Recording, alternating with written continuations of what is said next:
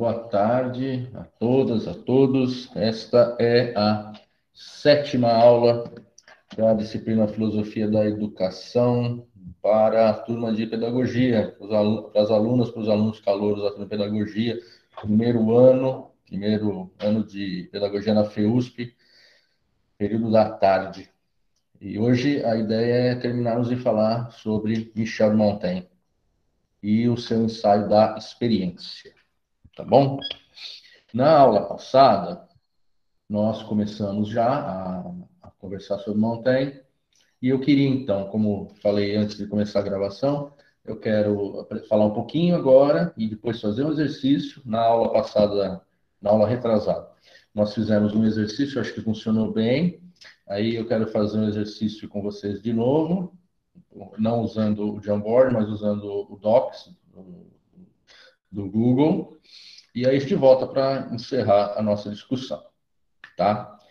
Uh, eu vou, antes de começar, eu creio que é bom, eu, eu vou é, desligar aqui a minha imagem para economizar a banda, não ter problemas de. Vamos lá. Bem, nós já vimos tudo isso aqui.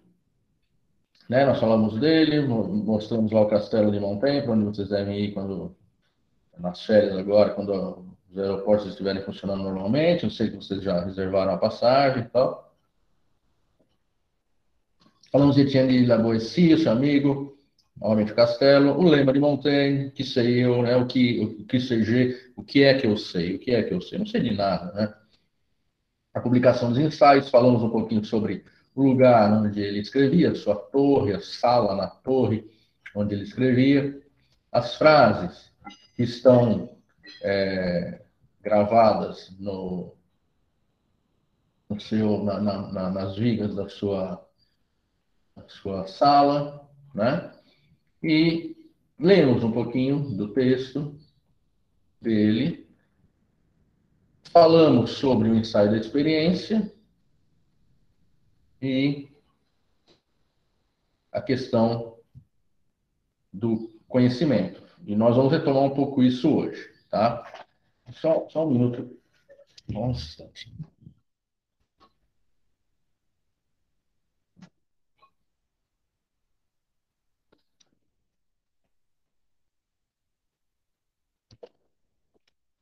Bem, é, é uma crítica que Montaigne faz à especulação, né? Que faz a, a, a ocupação que muitas pessoas têm de se dedicar à reflexão apenas com as palavras e não fazer com que essa reflexão se encarne na vida.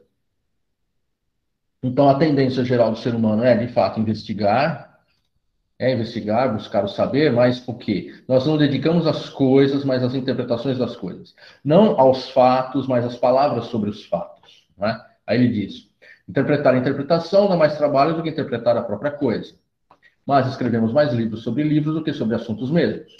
Comenta, comentamos uns aos outros. Há excesso de comentadores, mas escassez de autores. Então, ele critica o fato de que nós vivemos num mundo de opinião, no lugar de um mundo de reflexão. Essa ideia é, é muito importante para a gente, que, que nós que tentamos tratar aqui da ideia de experiência, nós vimos essa experiência, digamos, é, mais racional ou noética ou especulativa em Platão, depois nós fomos para Santo Agostinho, uma experiência da memória, e agora nós estamos em Montaigne, no qual ele aponta para uma experiência das coisas, uma experiência da corporalidade, uma experiência da nossa inteireza no mundo. Muitas vezes nós estamos ocupados com palavras e não com aquilo que de fato as palavras tentam é, é, abarcar.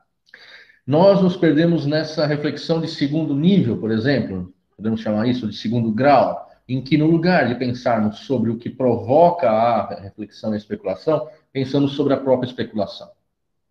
Essa ideia de Montaigne aqui, ela vai, de algum modo, alimentar muito daquilo que se, que se pensou e que ainda hoje se pensa acerca de uma educação que se ocupe do fazer e não apenas do memorizar ou não apenas do, do argumentar a partir dos textos, pura e simplesmente, mas também a partir da experiência concreta, uma experiência é, direta na vida. Nós vamos tentar entender essa experiência direta no exercício de hoje. Então, a ideia das leis, que as leis elas não são capazes de encerrar, de embarcar todo o real. Nós não sabemos, não somos é, é, capazes de criar um, uma, um regulamento jurídico capaz de esgotar nele tudo que pode acontecer. Isso é impossível, né? E aí nós terminamos com o monólogo de, de Macbeth, de Shakespeare. E aí eu disse que ia continuar, então nós vamos continuar hoje.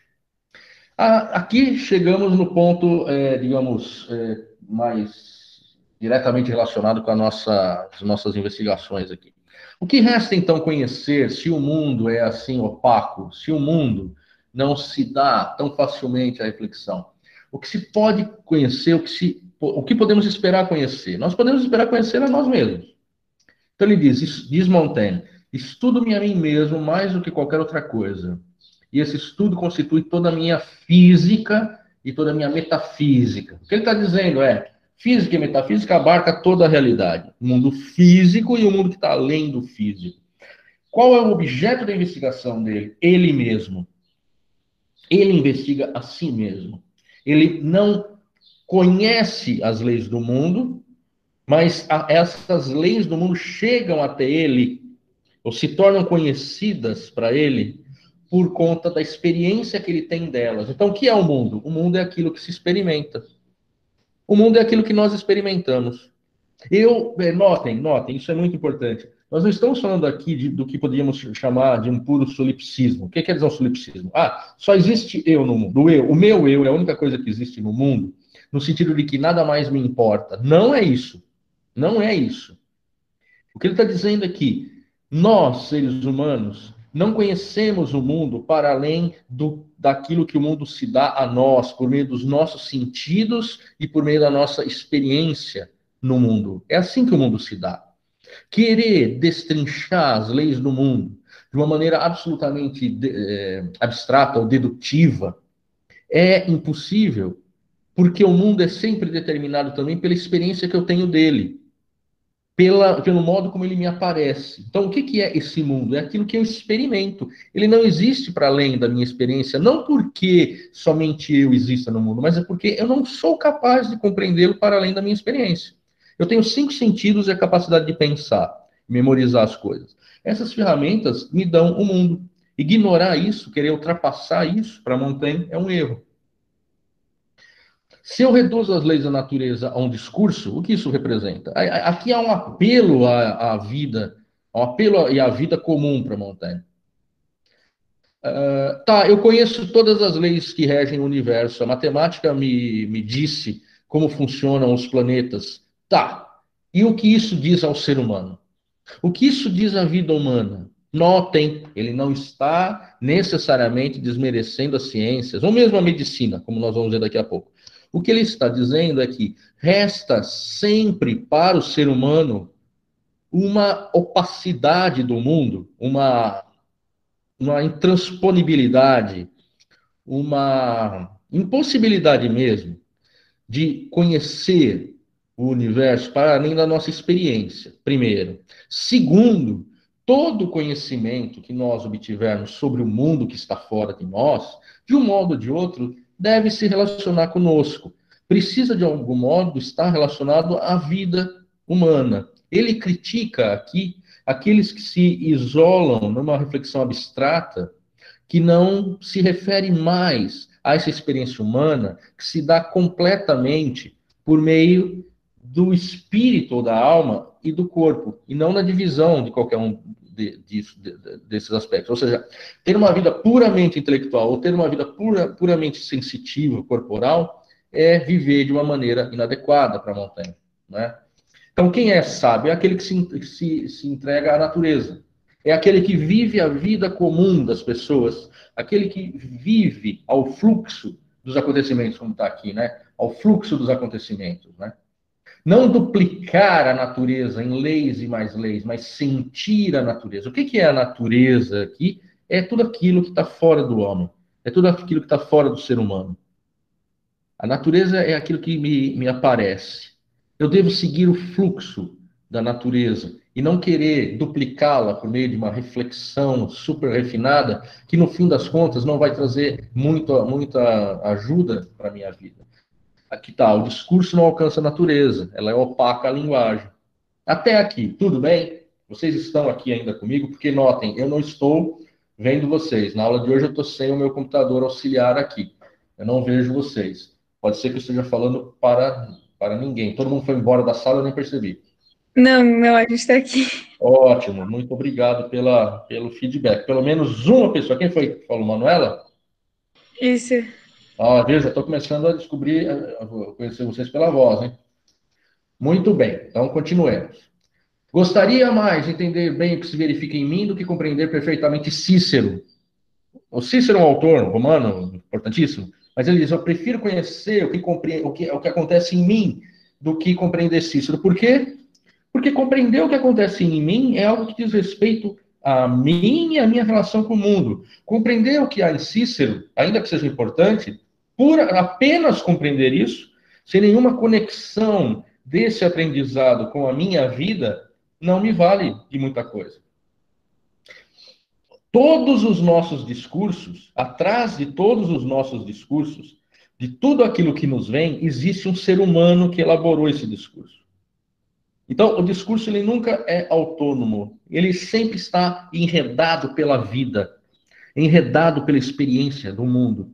Esquecer disso dá uma autonomia ao texto ou ao discurso, sem levar em conta que ele foi elaborado por um ser humano e por isso detém ele o texto, detém nele as marcas dessa elaboração, é ignorar um aspecto muito importante. É deixar de, de perceber que tudo aquilo que se refere ao humano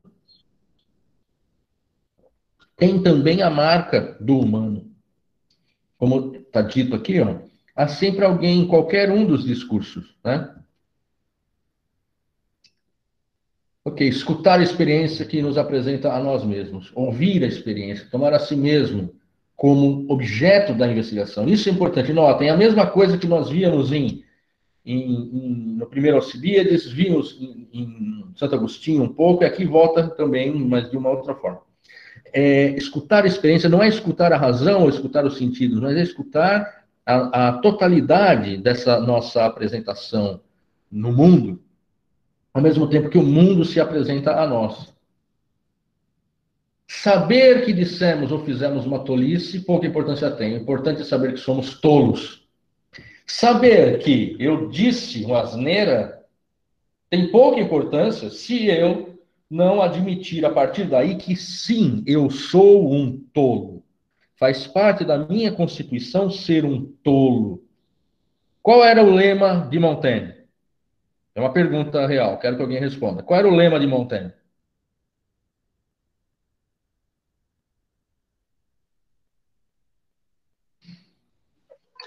É, o que eu sei.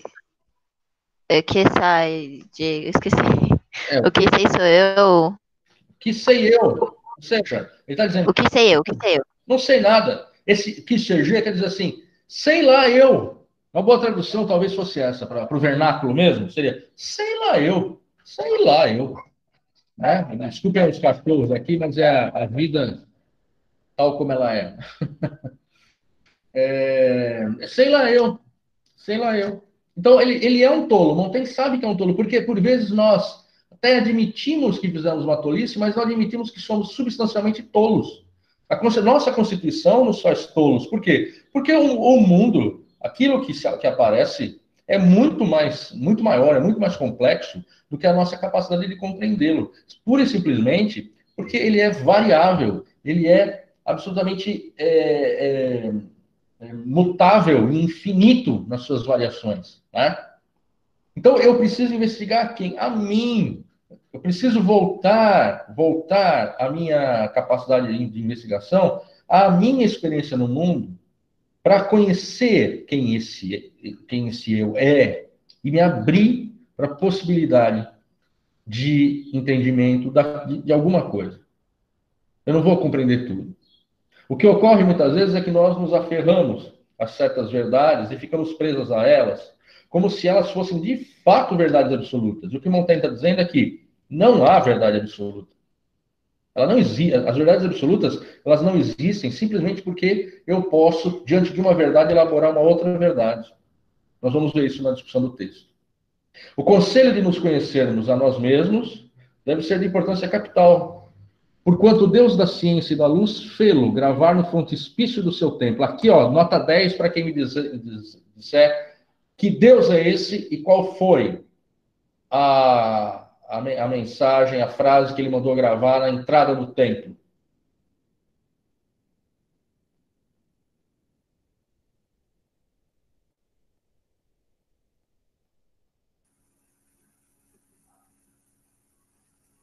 Tem alguém aí? Sim. É... Repete a pergunta, por favor. Olha só. Um pouquinho só. Tá.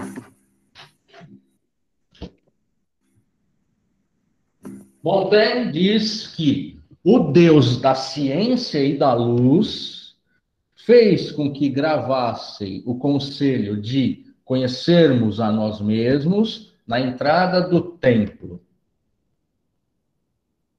Que Deus é esse e que conselho é esse? Olhem, olhem os nomes que aparecem nesse trecho aqui. Conselho de conhecermos a nós mesmos. Isso. E que Deus é, é isso? Hã? Deus é a ciência? A qual é o, não, qual é o Deus da ciência? Ah. Tudo bem. Vamos lá. O conselho de conhecermos a nós mesmos deve ser de importância capital, porquanto Deus da ciência da luz, Apolo, fê-lo gravar no frontispício do seu templo. Ou seja, gnose se autônomo, conhece-te a ti mesmo que era a frase que Sócrates repetia. Como se compreendesse tudo que nos podia recomendar, ou seja, tudo que um Deus pode nos recomendar é isso, conhece a ti mesmo. Platão diz que a prudência não é outra coisa senão a explicação dessa máxima, e Sócrates, em Xenofonte, desenvolve longo mente. Por que eu coloquei esse trecho? Notem a conexão entre os textos, isso me interessa muito. A conexão, há uma história de, dos textos conectados uns aos outros. Esses textos são lidos por autores diversos no tempo que vão incorporando essa leitura na sua própria maneira de compreender as coisas. Então, quando Montaigne fala do conhecer, conhece a ti mesmo, ele está se referindo aqui, ó, se referindo a Sócrates. Certo?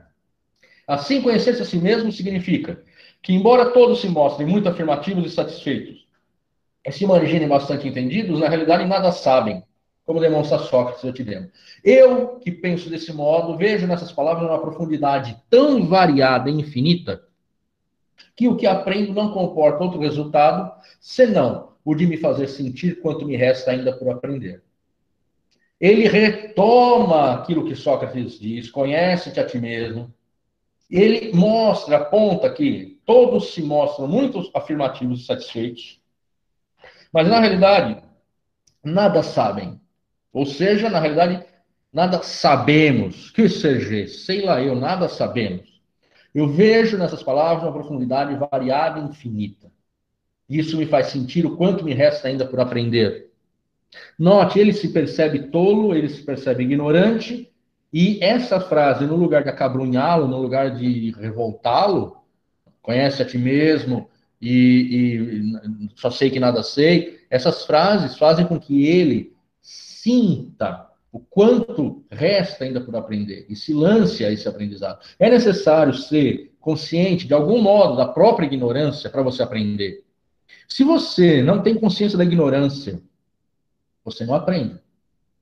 Isso é uma, é uma, é uma trivialidade, digamos assim, uma banalidade, mas é fundamental no nosso trabalho como professor e na nossa formação como profissionais da, da educação.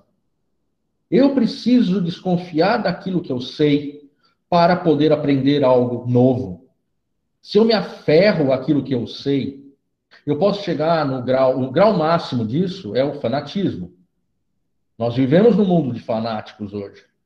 que admitem coisas absurdas e simplesmente são incapazes de duvidar daquilo que pensam. Seja porque têm concepções é, paranoicas, persecutórias da política, seja porque têm percepções paranoicas, persecutórias também da própria religiosidade. Nós é, temos uma, uma, atualidade enorme naquilo que Sócrates e, e, e Agostinho também e, e Montaigne estão dizendo para nós. Se eu não tenho a dúvida mínima, eu não consigo me mover no campo da compreensão e no campo do entendimento. Eu fico girando em torno do dogma. Então, o saber que Montaigne nos mostra, ele é fragmentário, não sistemático, não forma um todo coerente. Eu lembro que na aula passada, eu perguntei para vocês, e nós tínhamos conosco o pessoal da noite também, então eu não sei se foi o pessoal da noite, se foi alguém da noite ou da tarde, que disseram assim: ah, eu li um pouco de Montaigne, mas eu não li muita coisa, o professor só passou por ele. Eu compreendo, por quê? Montaigne não tem um saber para nos apresentar, tal como Sócrates. A, a diferença é que Sócrates teve Platão para escrever os seus diálogos. Montaigne, ao contrário, assumiu a forma fragmentária dos ensaios. Quem teve a possibilidade, a oportunidade de ler os ensaios, pelo menos leu o ensaio da nossa aula, seja na versão abreviada, seja na versão completa, deve ter percebido isso. Ele pula dos assuntos, ele vai falando da medicina, depois ele fala do direito, daí ele volta, ele fala de um negócio que aconteceu com ele, ele fala do modo como ele vai ao banheiro. Se alguém leu, deve ter percebido. Ele fala disso. Quantas vezes ele vai, que hora que ele vai, como é que funciona. Não forma um todo coerente. Por que não forma um todo coerente? Porque nós não formamos um todo coerente. Nós somos, de algum modo, fragmentários, fragmentados, nós somos, de algum modo, seres atravessados pela, pela experiência. Compreender como isso se dá em nós é a tarefa a qual ele se propõe. Os sábios falam e expressam suas ideias mais específica e minuciosamente, mas eu, que só sei e vejo que o uso me ensina, então notem, o uso, aquilo que as pessoas fazem, aquilo que eu faço na vida, meus, são os meus hábitos. Eu apresento as minhas ideias sem obedecer regras, ao acaso e parceladamente, como coisas que não cabe dizer em conjunto de uma vez, pois nada se impõe pela harmonia nas almas vulgares como as nossas. A sabedoria é um edifício sólido e que constitui um todo. Cada peça ocupa seu lugar certo e traz-lhe a marca. Somente a sabedoria se encerra toda em si mesma. Aí ele diz: Eu deixo aos artistas e não sei se o conseguem se tratando de coisa tão fortuita, o cuidado de distribuir por categorias a variedade imensa dos aspectos, aspectos fixando e ordenando a nossa inconstância. Aí eu grifei esse trecho. Não somente acho difícil ligar nossos atos uns aos outros, mas ainda encontrar a qualidade essencial de cada um, suscetível de defini-lo de um modo específico, já que são tão variegados e numerosos. Ou seja, no lugar, notem, isso é importante, no lugar de um eu, de um, uma consciência, para usar um termo mais é, contemporâneo, de um self único, indivisível, tal como nos aparece em Platão e em Agostinho, Montaigne propõe um eu que é múltiplo, um eu que é variegado, como está na tradução, é, ou seja, carregado de, de, de, expressões. Um eu que não, é, não se consegue fixar e ordenar, tendo em vista a nossa inconstância. O eu não é uma coisa só, mas muitas. Por isso o texto de Montaigne oscila entre o, o, o que ele está comendo naquele momento e aquilo que ele pensou anos atrás. Cada um, em cada um desses momentos é como se nós fôssemos outras pessoas, em cada um dos momentos da nossa própria vida. Então, tentar debruçarmos sobre essa experiência é o que Montaigne nos pede. Essa unicidade do eu, do self, para ele, essa unicidade que se defende muitas vezes, para ele não existe. Aí eu trouxe esse poema. Esse poema não, desculpa, não é um poema, é um trecho de uma carta de que Arthur Rimbaud escreveu para o seu professor Jorge Azambar em 1871. Né? Arthur Rimbaud, vocês conhecem, um grande poeta, uma vida interessantíssima, escreveu toda a poesia que fez dele um dos grandes nomes da poesia mundial, escreveu antes dos 20 anos, depois foi para a África, se tornou traficante de armas, é, morreu de gangrena na perna, foi uma história impressionante. Mas é, Rambo tem essa frase que ficou famosa, porque eu é um outro. Eu é um outro. Se o cobre se descobre clarim, não há aí nada de culpa sua. Isso é evidente para mim. Eu assisto à eclosão do meu pensamento. Olha só, eu assisto à eclosão do meu pensamento. Aí já nós, aí nós temos dois. a, a, a eclosão do pensamento que é assistida cria já pelo menos, pelo menos duas expressões do eu. Eu vejo-a, escuto-a, lanço um movimento com o arco. A sinfonia vai abalando as profundezas ou salta de repente para o palco. Ou seja, eu vejo a mim mesmo. Eu eu, eu analiso a mim mesmo. Nesse, nesse momento, nós já vemos que essa ideia de um eu unívoco é, não é contemplada por Montaigne, e, é, aqui no nosso caso, não é contemplada por Rimbaud séculos depois. O que são os ensaios, então? O que, o que são esses ensaios? Ensaios, como falávamos na aula passada, ensaio vem do verbo francês essayer, que é tentativa. O objeto do, do, do livro, diz Montaigne, sou eu. Montaigne, então, é um conjunto de experiências. Só que quando ele fala, quando fala Montaigne, nós falamos ser humano. O ser humano é um conjunto de experiências. O que é o ser humano? O ser humano não é a razão, o ser humano não é o espírito, o ser humano é um conjunto de experiências que acontecem no espírito, na alma, no corpo e e na totalidade, na sua, na sua expressão total. O ser humano é um conjunto de experiências ou de relações com o mundo. As teses de Montaigne vão alimentar, de algum modo, a reflexão sobre pensamento educativo num autor como Rousseau, por exemplo. A ideia de que nós somos um conjunto de coisas, de um conjunto de elementos que se relacionam uns com os outros e não apenas uma parte privilegiada, seja a alma, seja a razão, ou mesmo seja o corpo, se fosse o caso. Pois é. Aqui, vou voltar aqui, vou mostrar minha cara feia de novo. Somos 38 hoje. Diminuiu bastante o número, né? Será que o pessoal tá. Tá, não consegue entender? Conhece a ti mesmo, tá, tá, tá. Apolo conhece a ti mesmo. Né? Então, ó, tem um probleminha aqui que é o seguinte, por exemplo, falo para para Viviane, mesmo para Ana Carolina tal, eu não vejo o chat, porque eu estou sem o computador acessório, é, o que eu uso lateral aqui, eu não vejo o chat. Então, eu não vi o que a Viviane tinha falado, Maria Salete, o Aleph. Vocês me desculpem. Quando eu apresento a tela toda, eu não vejo o chat. Quando for assim, falem. Falem no microfone, podem me interromper. Tá bom? Vanaca. Vanaca. Eu já falei que você tem o nome de um filósofo, né? Já. Acho que era um padre. Ah, e você já falou que talvez conheça, não é? É o meu bisavô. Exatamente. Era Leonardo? Leonardo Vanacker, é. Leonardo, sabia? Lembrei, agora, quando você falou bisavô, Leonardo Vanacker. Olha só, você tem aí a vocação no sangue, hein? Não sei ainda, acho que. Não, não, é que você precisa ser filósofo, não, não. Pelo menos algo tá aí. É legal, tá bacana. Pois bem, a minha ideia agora é a seguinte, gente. Eu preparei para vocês oito exercícios. Oito exercícios. Eles estão Opa, eles estão no, no Google Docs. Eu vou abrir aqui o trocinho que cria é, salas temáticas, tal como nós fizemos na aula passada, mas eu preciso de, na verdade, eu vamos ver uma coisinha, eu vou pôr sete salas e ver se dá um tilt como deu outra vez.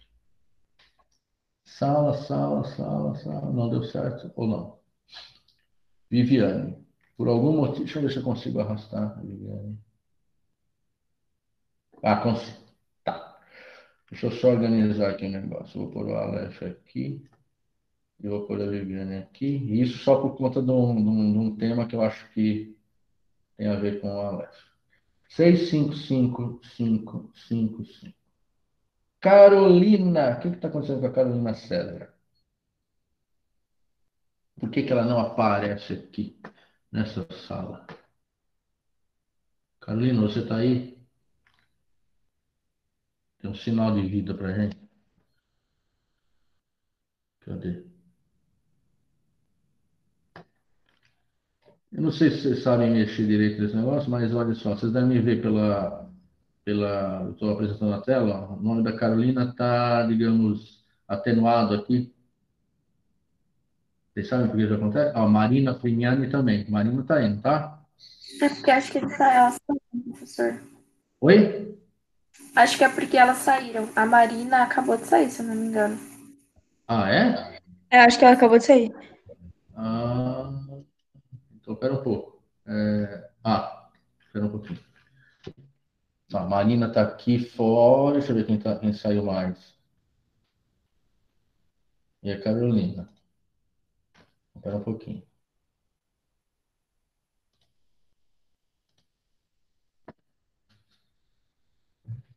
Seis, cinco, cinco, quatro. Deixa eu limpar. Sete. Vou.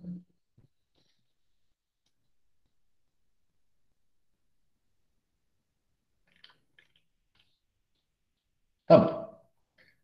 Carolina, eu vou tirar a Carolina daqui, deixa eu ver se a Marina tá. Carolina tá fora. Ah, a Maria Sete saiu. Então, isso é um problema. Quando vocês saem, o que, que eu faço? Ai, Jesus Cristo. Tá, bem. Eu vou fazer o seguinte, então. Eu coloquei. Eu preciso de oito, na verdade. Oito salas.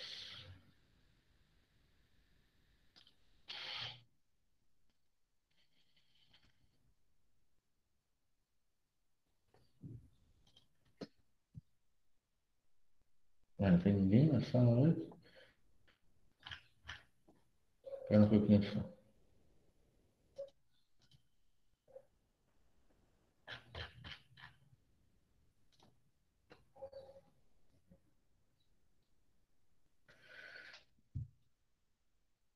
Aqui.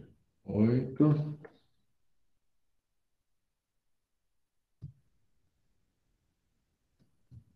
Sete.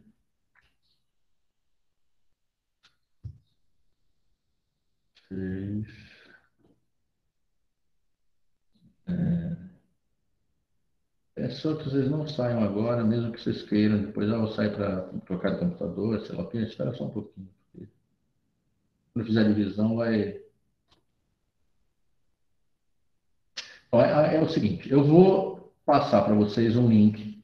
Esse link vai encaminhar vocês para uma, um documento do Word do Word não, do Docs, do Google Docs. E ali tem um trecho um, do, da, da, do ensaio. Tem um trecho do ensaio do Montaigne. É, eu vou pôr o Aleph.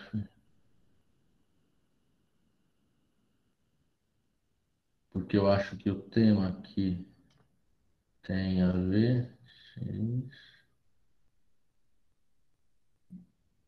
Hum, gente.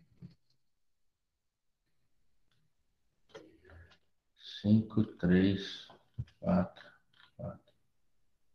É, e aí, vai ser assim: vou mandar um link para vocês. Vocês vão. É, a pergunta que está lá é assim: diga o que há de mais importante nesse trecho. É um, é um trecho. Algumas linhas, dez linhas, um trechinho.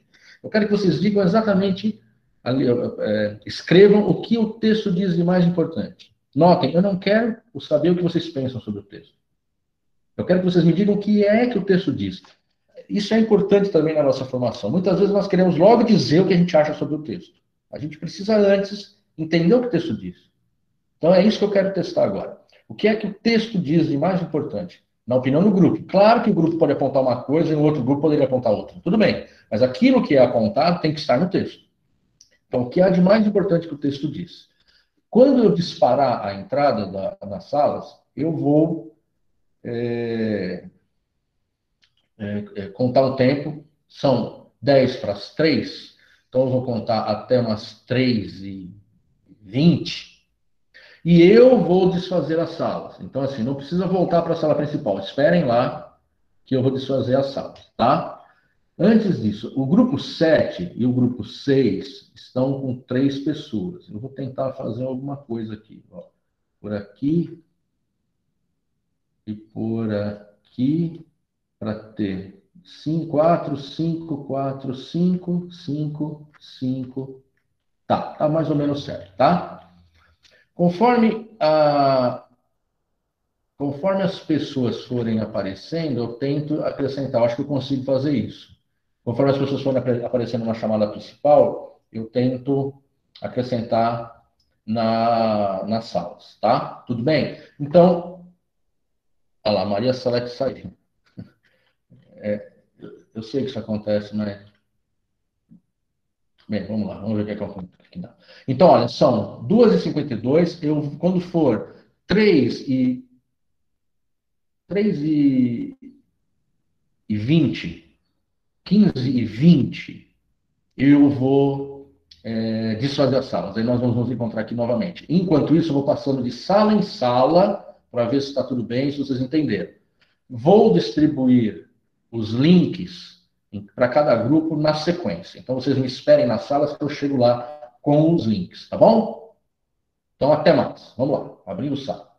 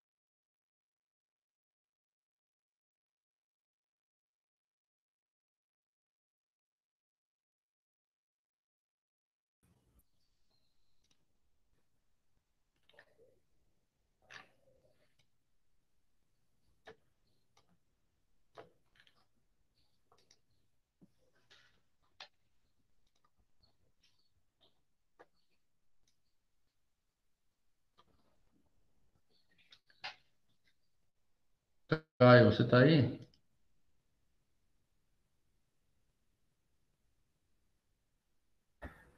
Oi, tô sim, professor. Tudo bem? É, tudo bem. Eu só preciso ver um negócio aqui, eu já, já falo contigo, tá? Eu preciso. Claro. Eu estou passando aqui a. A aula está acontecendo em outra sala, professor? Porque só tem dois alunos aqui. Ou vai começar às três? Eu entrei julgando que já estaria atrasado, mas achei que.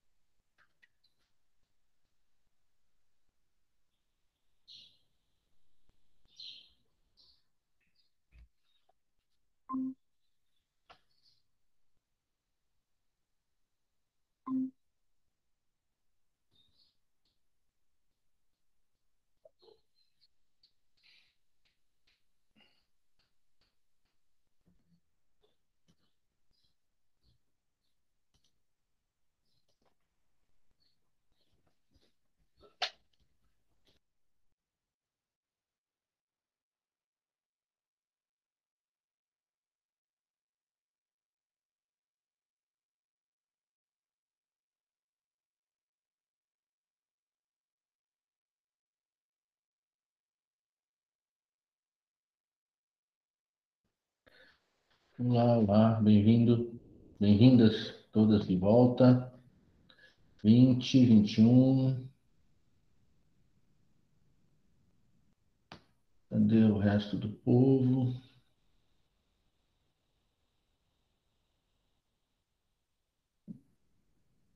Eu não aprendi ainda como é que eu faço para de uma sala temática eu voltar para a sala principal. Deve ter um jeito, mas eu eu preciso eu saio da sala temática e aí eu preciso clicar no link do, do da reunião de hoje, que está no, no, calendário, para eu voltar. Mas parece que eles dizem que auto, ah, você pode voltar quando quiser, automaticamente. Mas esse automaticamente eu não sei como que funciona ainda.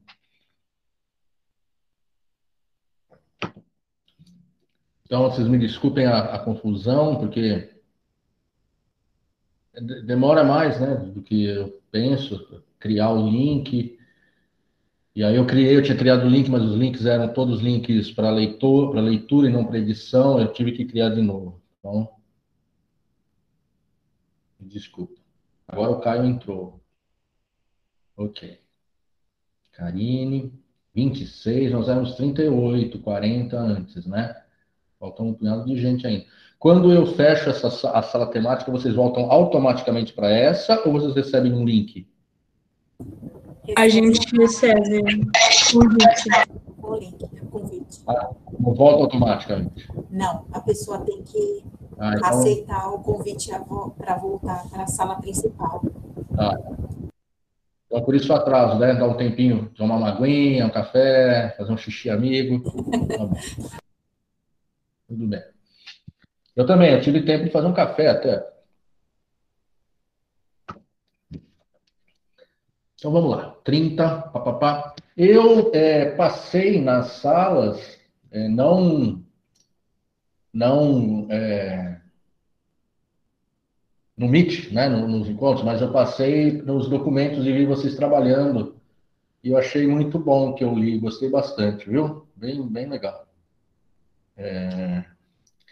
Vamos lá, então. É, 31, acho que a maioria já chegou. Eu vou apresentar, e vou apresentar o, o, Seguir a ordem, mais ou menos, do texto. Então, vamos começar com o texto, o trecho 1, né?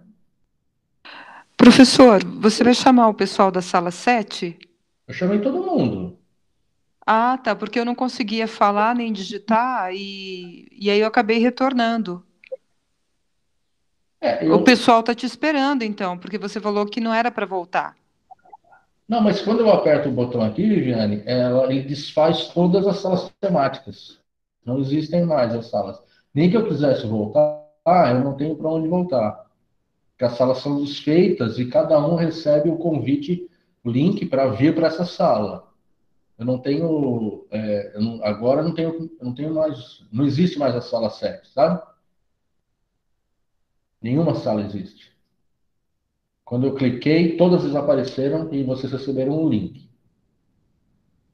E no último caso, é só clicar no link da aula de hoje, aí volta para cá de novo. Sabe, no calendário, ou no, no Classroom, onde vocês guardaram. Mas eu acho que o pessoal deve estar voltando aí. Somos 34, ó, faltam quatro pessoas. Só falta ser justamente da sala 7. Por algum motivo, ficou perdido.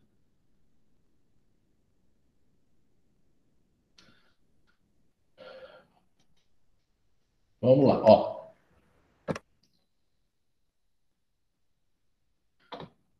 Vocês, estão, vocês veem bem o texto aqui ou não? Dá para ver. Conseguem ler? Dá tá? Sim, sim, dá para ver. Perfeito. Então, olha só.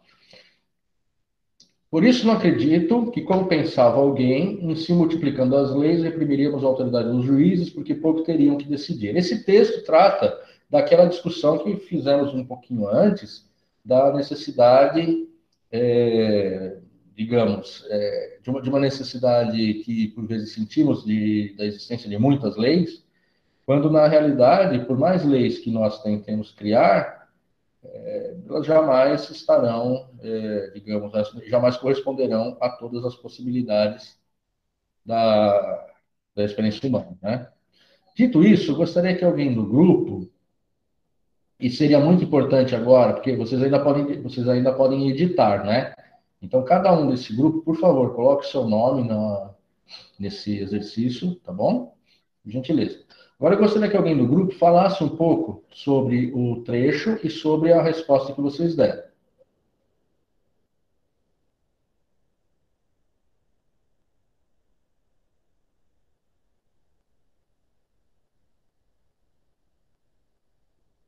Coragem? É, professor, posso falar? Claro. Quem está falando? É, eu vou falar. É a Raíssa. Raíssa, por favor.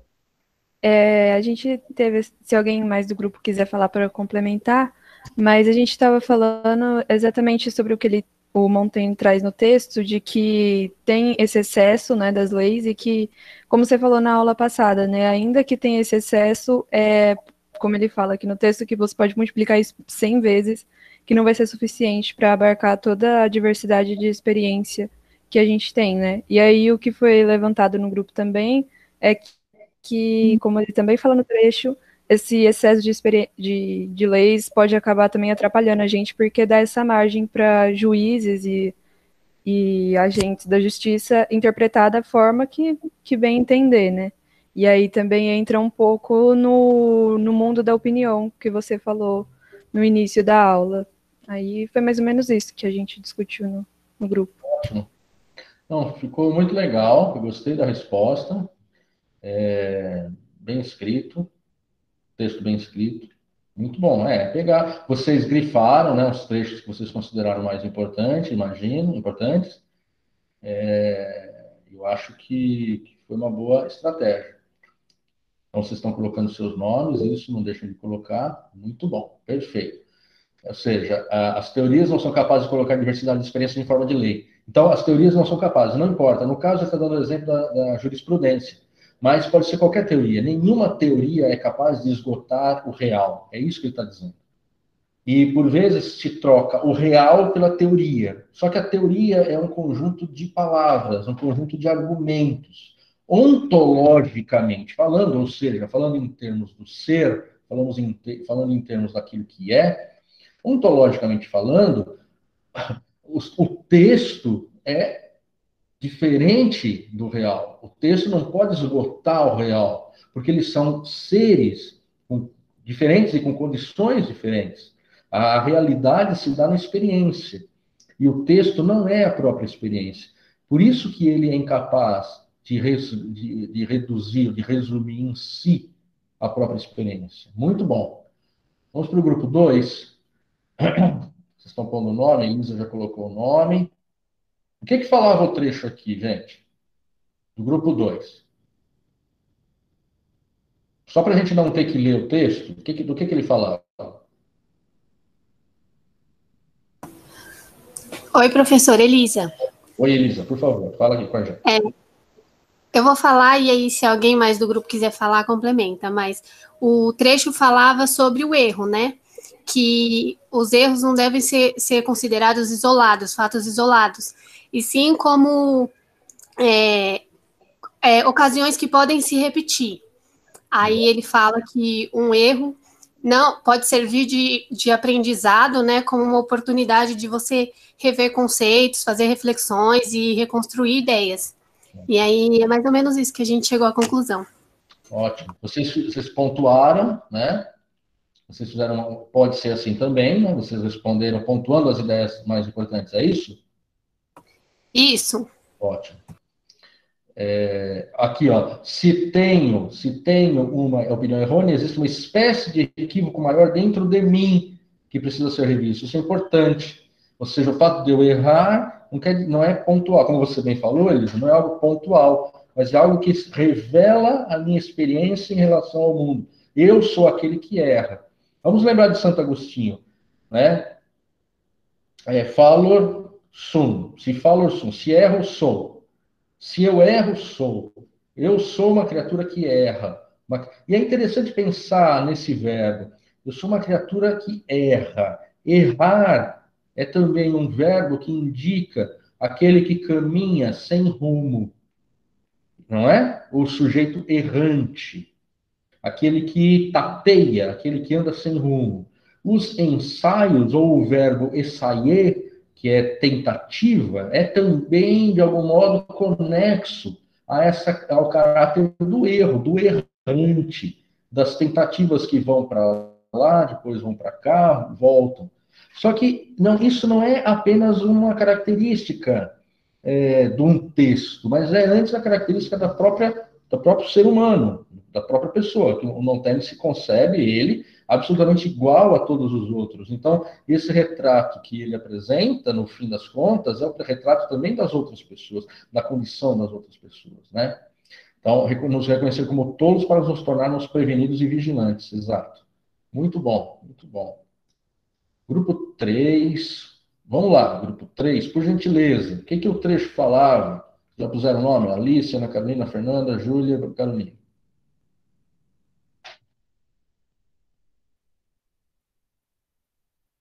Coragem. É...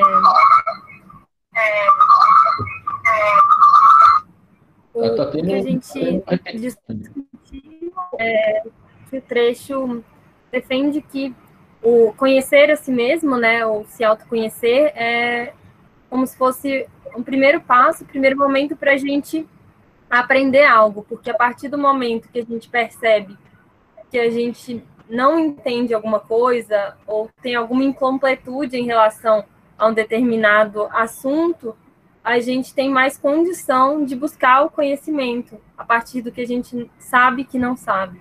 Acho que seria um pouco. Muito bom, muito bom. Trecho defende o conhecimento, o primeiro passo para aprendermos algo, porque não temos a nossa ignorância e completude. Ótimo, muito bem. Alguém quer fazer alguma outra observação? Tudo bem. Grupo 4.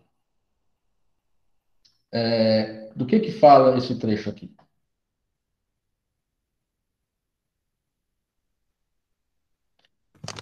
Tá dando para me ouvir? Cris, Demi, Camila, Juliana. Dá, dá para te ouvir? Quem está falando? A Camila. Oi, Camila. Aqui estamos de rádio. Quem está falando? Camila, você fala de onde? Vamos lá que fala sobre o reconhecimento da própria ignorância, sobre entender que a gente não sabe de nada e uhum. com isso se interessar a aprender mais e mais coisas e ainda assim entender que com todas essas coisas você vai continuar sendo ignorante. E ele fala também sobre o ódio e a raiva que ele sente por aqueles que acreditam saber de tudo e creem e confiam somente em si próprios sendo que são todos ignorantes e muitas vezes sabem menos do que os outros que se reconhecem como ignorantes. Excelente, Camila. Muito bom. Muito bom. Esse trecho é, é interessante, né? Do ódio que ele tem. A minha debilidade deve inclinação para a modéstia, tal, tal, bem como o ódio que experimento contra a arrogância importuna e belicosa, ou seja, uma importância que é fora arrogância, que, que importuna, ou seja, fora do tempo, e além de tudo, belicosa, que gosta de brigar, inimiga, figadal, ou seja, inimiga do fígado, né? Pega no fígado, de toda disciplina e de toda verdade. Essa arrogância é inimiga da disciplina e toda a verdade. Ele diz: a verdade nós não alcançamos, mas nós nos lançamos na sua busca. Mas esses não se lançam na sua busca. Por quê? Porque só creem e só confiam em si mesmos. Isso é muito atual, tendo em vista a experiência que estamos tendo no Brasil hoje e também nos Estados Unidos, onde acontece a eleição para. Aconteceu já, acontece a apuração de votos para a presidência. Ou seja, escutai os e vereis que qualquer tolice que digam sempre se expressa um estilo de profeta e legislador. Notem se isso não faz parte da paisagem que vemos diante dos olhos eh, no Brasil e também em grande parte do mundo, né? Eu acho que esse trecho muito importante. Arrogância belicosa, inimiga da disciplina e da verdade, dos que só creem em si mesmos. Espera um pouquinho, Pretinho. Faz assim, não. Estava batendo o rabo na cadeira, faz barulho. É... Falei bobagem? Ou faz sentido isso que eu falei? Ou não? É, faz né? sentido. Tudo bem, né? não estou falando de uma coisa fora do, fora do nosso quadro, né? Não, faz muito sentido. É. Muito sentido. O sujeito diz que, que as, as, as apurações devem parar, que ele já ganhou, né? É de uma arrogância belicosa, inimiga de toda a disciplina. Disciplina no sentido do autocontrole, no sentido da liturgia do cargo. Então, quando um sujeito fala que bebeu lá a cerveja, a Guaraná cor-de-rosa e agora não sei o quê, né? Ou seja, Montaigne está lá no Renascimento, mas ele diz coisas que permanecem válidas ainda para a gente. Grupo 5. Diga. Super atuais. Super atuais, é. Eu, eu gosto muito do Montaigne. Porque o ser humano, gente, nós descemos da ar, das árvores há pouco tempo. Nós vivemos milhões de anos, quase, milhares de anos, melhor dizendo, não milhões, milhares de anos é, em cima das árvores. Nós descemos das árvores no tempo, no tempo é, é, histórico e evolutivo, evolutivo especialmente, nós descemos das árvores há pouco tempo. Então nós não somos muito diferentes do que nós éramos quando começamos a caminhar pelas savanas da África. Nós carregamos conosco muito do que nós éramos. Então, em termos históricos, o ser humano do Renascimento e o ser humano de hoje é praticamente o mesmo ser humano. O ser humano do tempo de Sócrates o ser humano de hoje é praticamente o mesmo ser humano, no sentido que é o mesmo hardware. É o mesmo hardware. O que roda ali, o que roda em nós, o software, depende em grande parte de. Depende em grande parte, não, depende absolutamente daquilo que nos chega de fora. Mas a maneira como nós lidamos com as nossas paixões, nossos, nossos nossos afetos, nossas frustrações, nossas, nossos vícios, nossas arrogâncias, isso tudo continua muito parecido, né? Só mudou, digamos, o, a ferramenta. Na época do Montaigne não tinha Instagram, por exemplo, mas tinha outras maneiras de se pontuar a vaidade. Que é o que nós fazemos com, com esses aplicativos, né? com essas, esses gadgets aí, esses aplicativos também. Pois bem, grupo 5 é, e aí, o, que que tem? o grupo C, eu gosto do trecho do grupo 5. O que, que vocês têm a dizer? Cadê o nome do pessoal? Não está aqui ainda. Cadê o pessoal? Todo mundo socorrendo.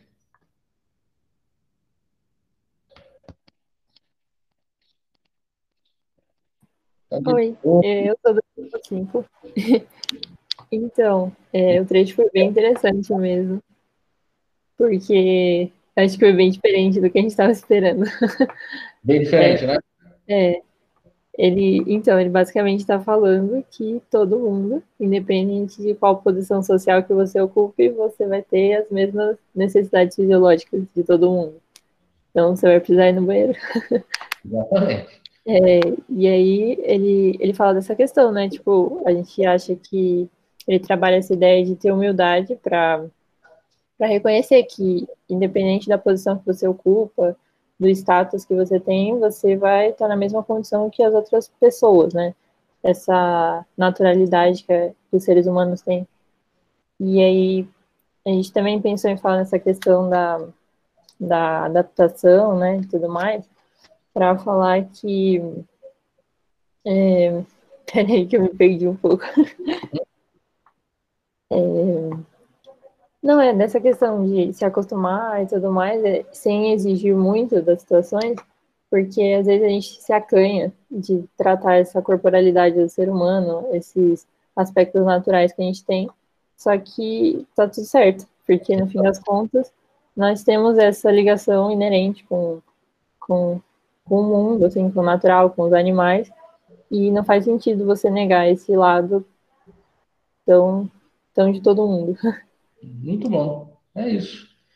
Esse trecho eu gosto muito, né? É, reis e filósofos precisam diariamente esvaziar os intestinos e também as mais belas, as mais belas damas.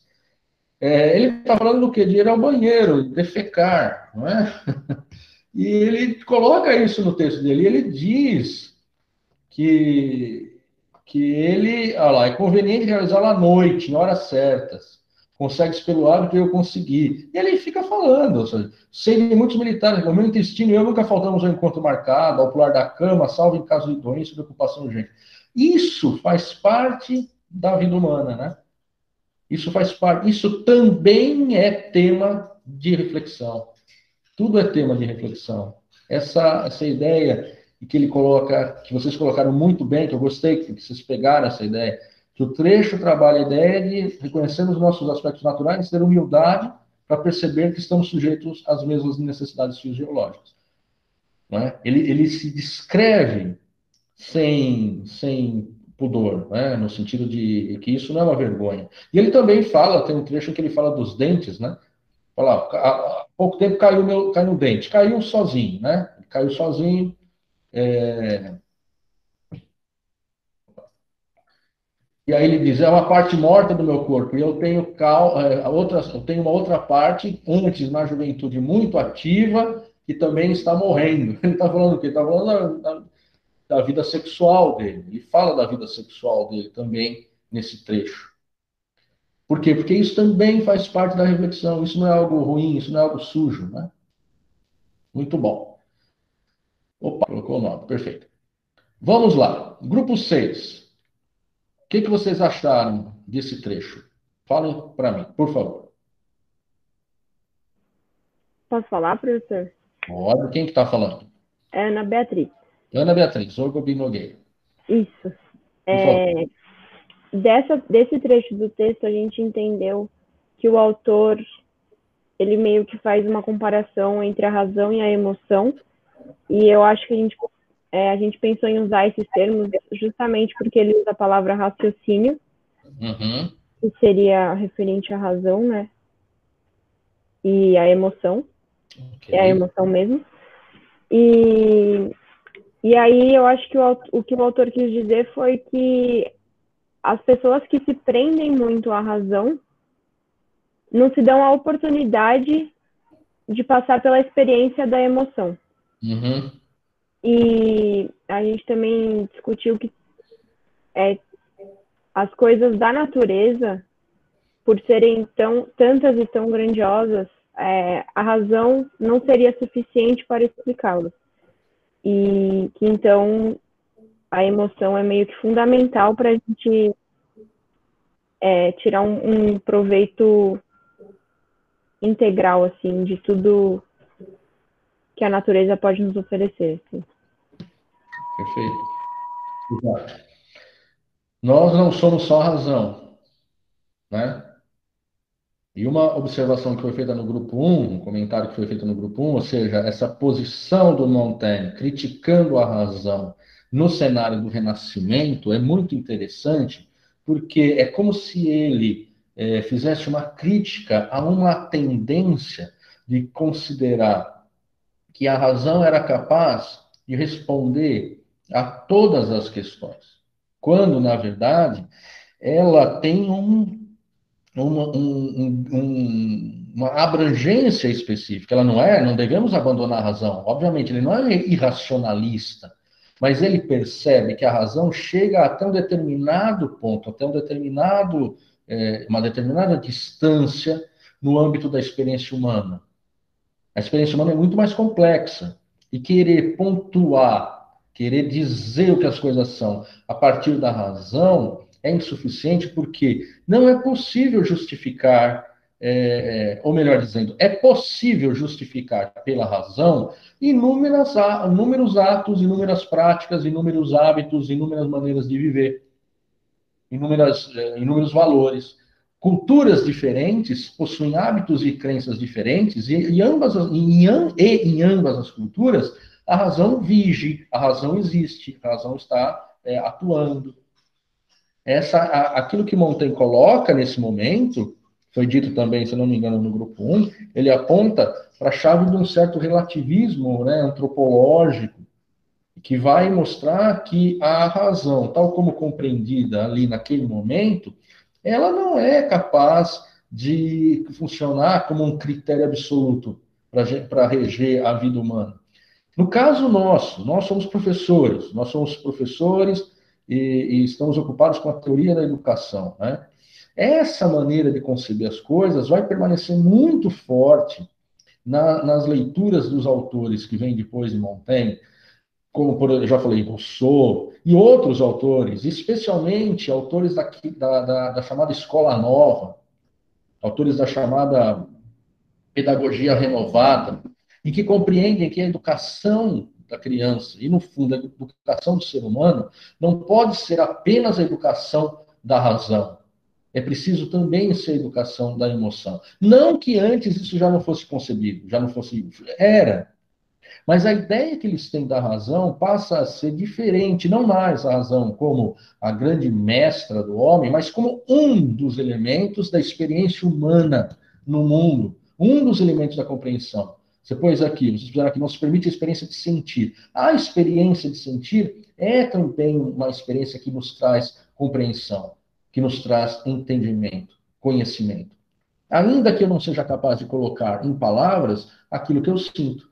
Vocês que, que, pensem no namorado, na namorada, no esposo, na esposa, na mãe, no pai, pensem no afeto que vocês têm pelo filho, pela filha, pensem nesse afeto, nesse amor que vocês têm. Vocês o sentem, vocês o, o, conhecem, vocês é, entendem, no entanto, é, é, impossível de ser colocado em palavras.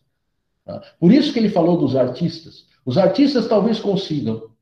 Os artistas tentam, por meio de analogias e de metáforas, apresentar aquilo que a razão não consegue, que não é, não é capaz de, de, nos dar. Talvez os artistas, então, sejam, quem sabe, capazes de nos apresentar uma visão dessa totalidade do ser humano que a razão pura não consegue.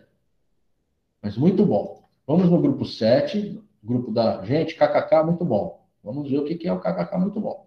Eu vi que a Sofia escreveu um negócio e saiu correndo. Mas, e aí? O que, que vocês têm nesse trecho aqui?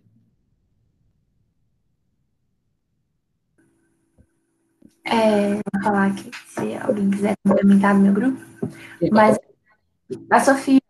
Ótimo, Sofia, por favor.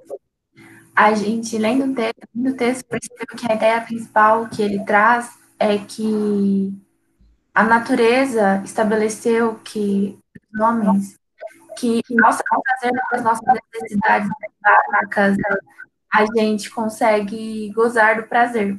Uhum. E aí ele fala que Muitas vezes, até no trabalho árduo, no, no, durante o dia a dia, as situações cotidianas, mesmo que seja difícil, é, dá para conciliar, né? E ele fala, sábios são. Fala não, na verdade, deixa subentendido que sábios são aqueles que obtêm sucesso na conciliação entre prazer e sentir prazer a partir da realização das necessidades e as atividades cotidianas. Exato. É, muito bom, muito bom. Quando vejo César, em seus momentos mais árduos, gozar dos prazeres humanos, não considero que sua alma se haja amolecido, mas que, a fortaleciam, subordinando suas ocupações às práticas da vida cotidiana. É, a ideia de que, é, olha só, a natureza foi sábia a nos dar prazer em comer, a nos dar prazer em nos aliviar no banheiro, a nos dar prazer no processo de reprodução dos seres humanos. A natureza foi sábia nos dar prazer. E isso não é ruim. O prazer que nós encontramos na vida cotidiana, nessa vida básica, você usou o termo básico, né? É, é Sofia, o termo básico.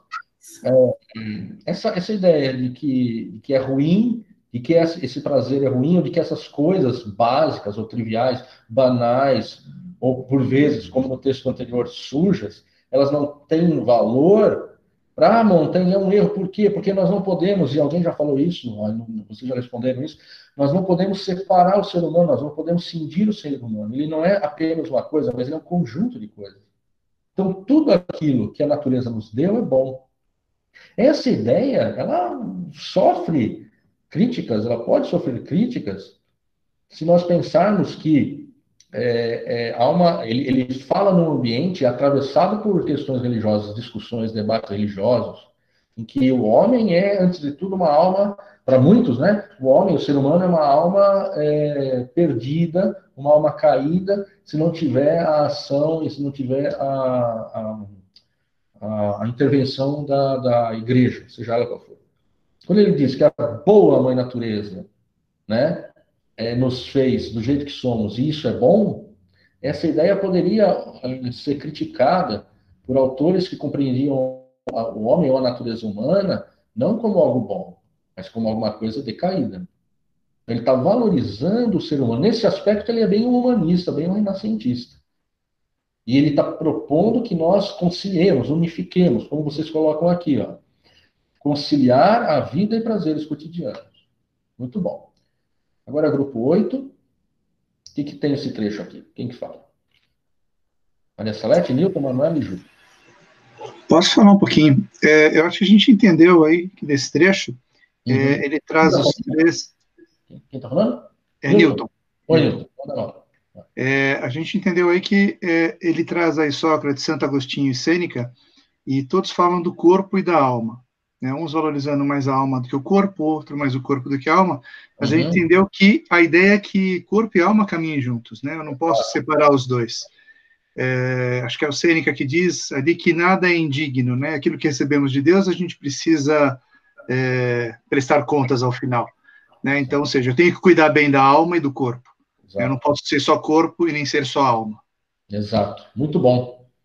É muito bom. Eu, eu, eu, gosto desse trecho porque ele usa, eu coloquei aqui Santo Agostinho, até pus a citação depois do Sêneca, mas Santo Agostinho é um autor que nós já lemos e que, por vezes, é apresentado como um autor que vai negar, porque ele é um santo, um católico, tal, religioso, cristão, que vai negar a importância do corpo, mas é o contrário. Vocês apontaram muito bem aqui, ó. Que quem exalta a alma e foge da carne, a carne, nasce o fato, né? Quem lembra, que lembra que quem exalta a alma e foge da carne, nasce fato de raciocinar sobre o pé da vaidade humana. É vaidade ainda quando nós negamos a carne. Essa, essa, esse caráter ascético, esse caráter de negador da carne, ele é a expressão da vaidade humana, porque nós somos carne. Sócrates ele diz, não é um sonhador, né? Ele não é um sonhador. Ele vive esse corpo.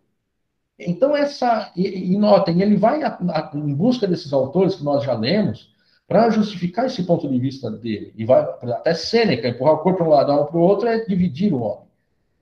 Essa ideia é muito importante e no campo da educação ela vai ter um, um efeito muito significativo. As releituras ou a recepção do Montaigne por autores da educação, será, essa recepção será muito, muito rica, muito fértil. Eu recomendo, nós não lemos aqui porque não é o nosso intuito, mas eu recomendo muito a leitura do ensaio da educação das crianças do Montaigne. Eu devo ter esse ensaio no formato PDF e vou colocar no, no Classroom esse ensaio e vou colocar também o vou colocar também o, um outro ensaio sobre o chamado dos canibais no qual ele trata dos índios com quem ele teve contato, índios brasileiros, índios que foram levados do Rio de Janeiro, então a França Antártica, até, até Rouen. Eu coloquei até o livro lá, quem tiver interesse de, de ler. Eu vou colocar esses dois ensaios também, porque é um marco, digamos, é, é, Michel Montaigne é considerado o primeiro etnólogo primeiro sujeito que interpreta uma outra cultura sem estar centrado na própria cultura, sem olhar para os índios e dizer que porcaria, a nossa é melhor. Né? Mas, ao contrário, considerando que aquela cultura era melhor do que a cultura europeia. No caso da educação das crianças, vai ser uma ideia de educar as crianças a partir da vida em contato com a natureza, sem o, o, tanto racionalismo, né? que nós encontramos por vezes nos sistemas estritos de educação. Eu queria dizer que, primeiro, primeiro eu vou deixar esses textos, eu vou baixá-los e vou deixar esses textos disponíveis no Classroom relativos à aula de hoje. Esses ensaios também vou deixar disponíveis na, no que eu falei, os ensaios Montaigne dos canibais da educação da criança, das crianças, vou deixar disponível na aula, no, no, no, na atividade, né, na aula de hoje. E vou dizer também que eu gostei muito dos textos que vocês fizeram, foram muito rápidos, rápidas, chegaram ao ponto, usaram o português correto, eh, escreveram de uma maneira assertiva, então todo mundo está de parabéns. Agora são quatro horas, eu espero, só queria encerrar com algumas observações, dois poemas. A aula de hoje, talvez nós cheguemos a, talvez nós cheguemos até às cinco horas. Eu vou apresentar então o que faltar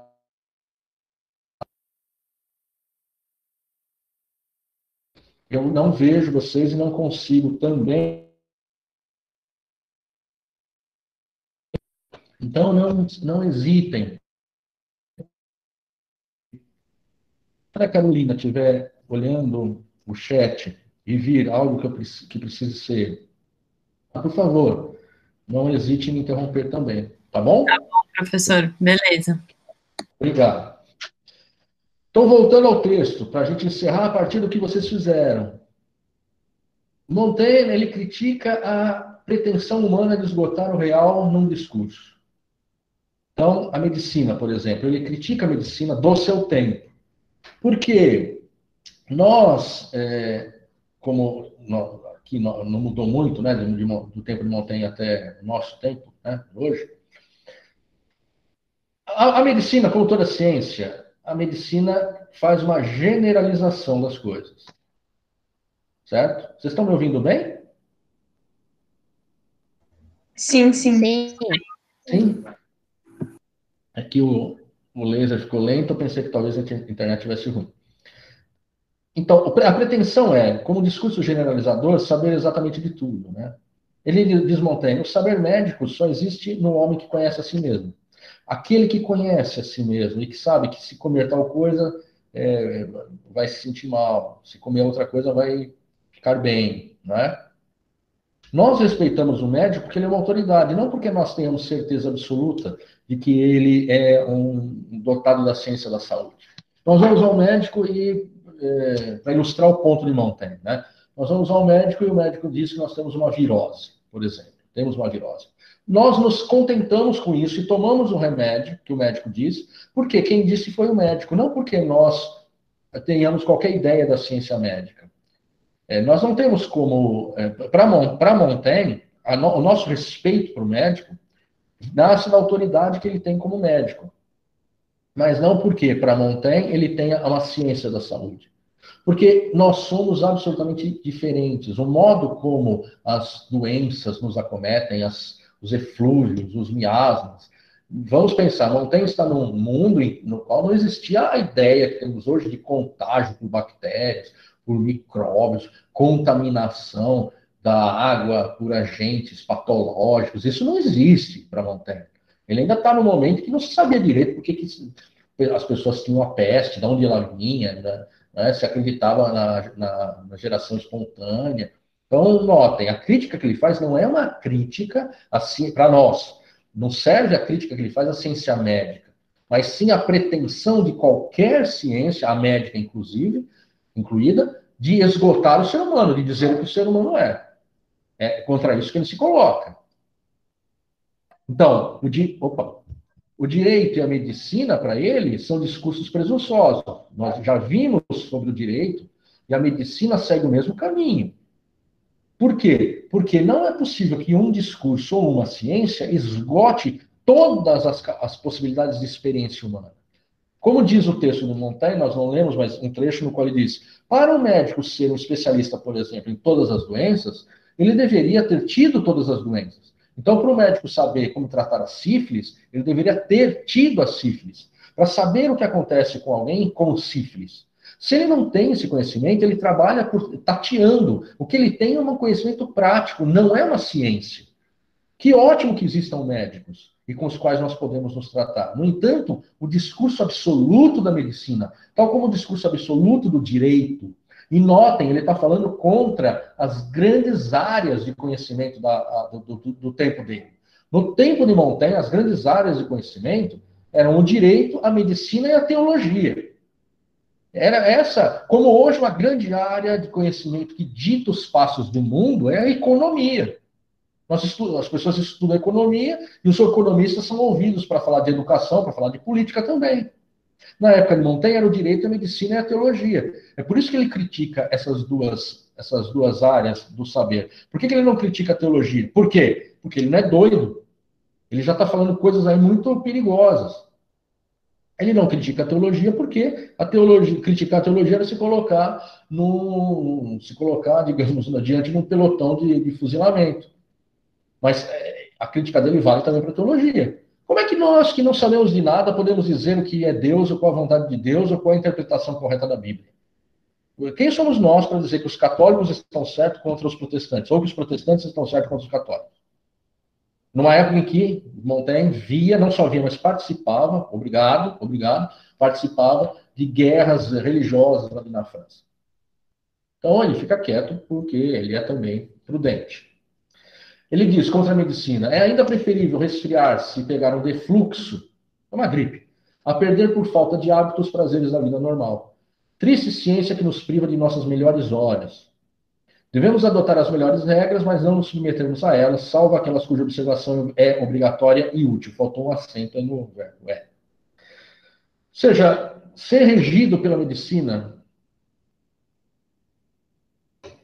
é reduzir a experiência humana apenas a, a aquilo que pode ser, que é permitido pela, por uma ciência, que para ele não é ciência.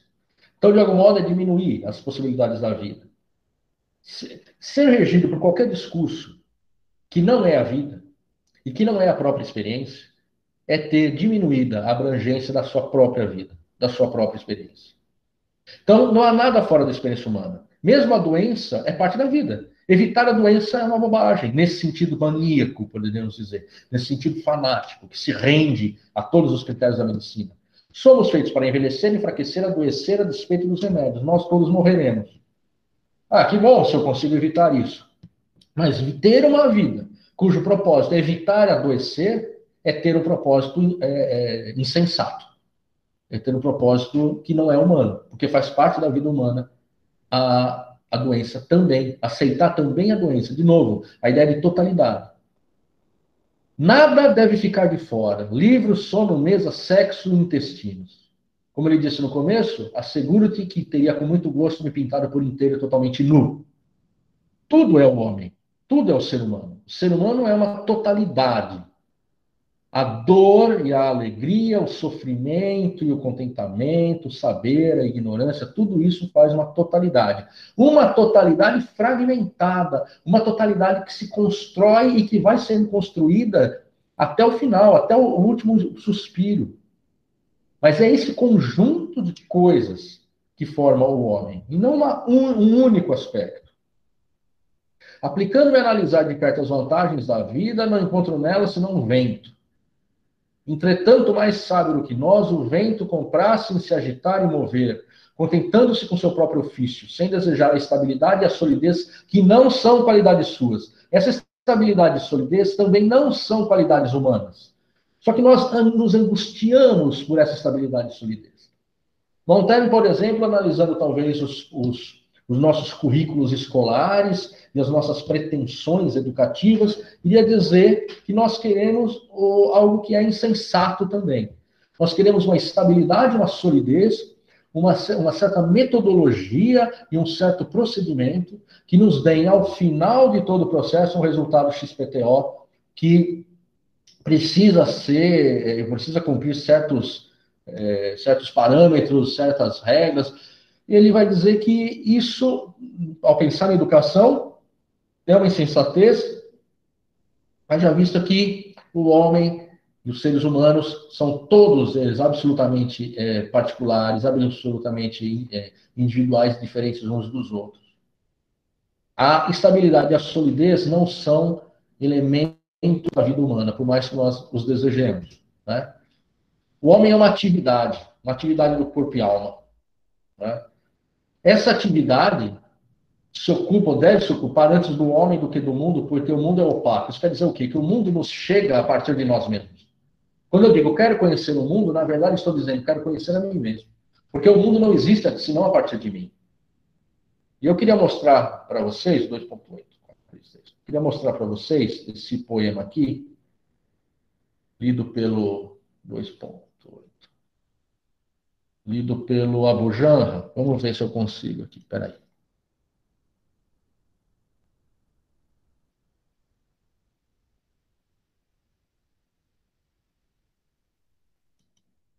Eu vou ampliar. Vocês estão vendo a imagem, né? Aqui, tá legal? Tá tudo bem? Vocês estão vendo? Está ótimo. Tá? Sim. Vamos ver se. 3, 3, acho que. Vamos ouvir aqui. Em que de pensar? Espera um pouquinho. Que sei eu do que serei? Oh, eu que não sei o que sou. Se... Só um minuto.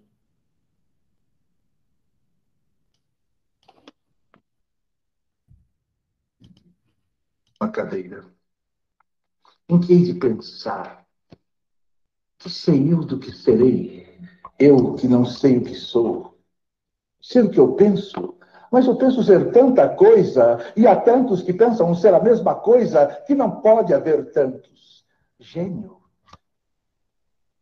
Neste momento, cem mil cérebros se concebem sonhos gênios como eu, e a história não marcará, quem sabe, nenhum, nem haverá senão estrume de tantas conquistas futuras.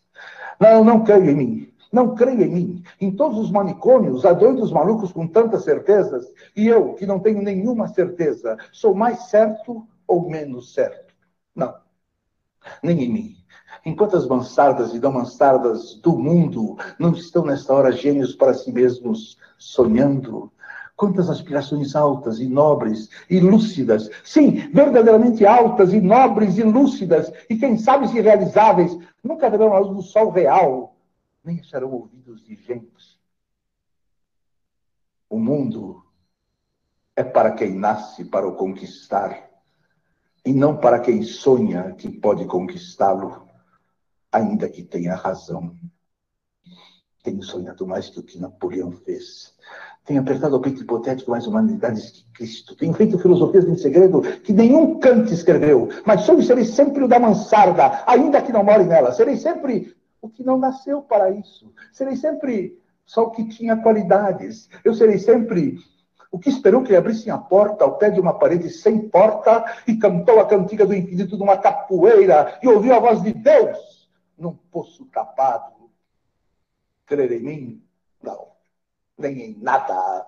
Derrame-me a natureza sobre a cabeça ardente, o seu sol, a sua chuva, o vento que me acha o cabelo e o resto que venha se vier, ou tiver que vir, ou não venha. Escravos cardíacos das estrelas, nós conquistamos todo o mundo antes de nos levantar da cama, mas acordamos, ele é opaco. Mas acordamos e ele é opaco. Essa é ideia que eu queria que sei eu do que serei eu que não sei o que sou, né?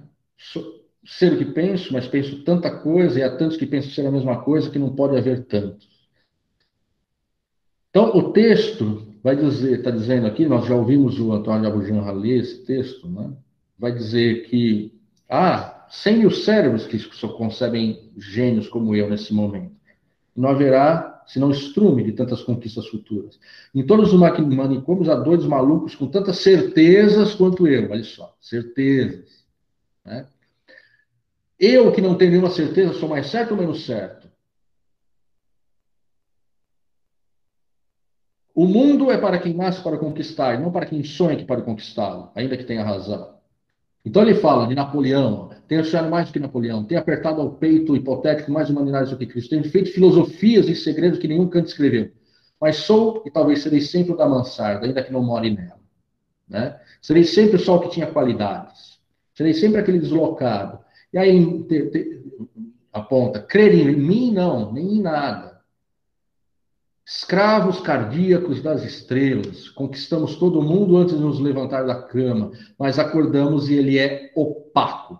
Levantamos-nos e ele é alheio, saímos de casa e ele é a Terra inteira, mais o sistema solar e a Via Láctea e o indefinido. O mundo é opaco. O que acontece aqui? No caso, só, só me, me, apresentar aqui um pouco, um voltar aqui.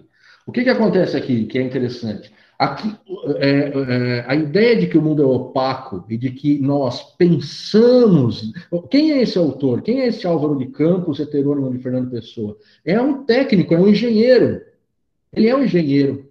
Ele é um técnico, um conhecedor das máquinas e do funcionamento das máquinas, do funcionamento das coisas.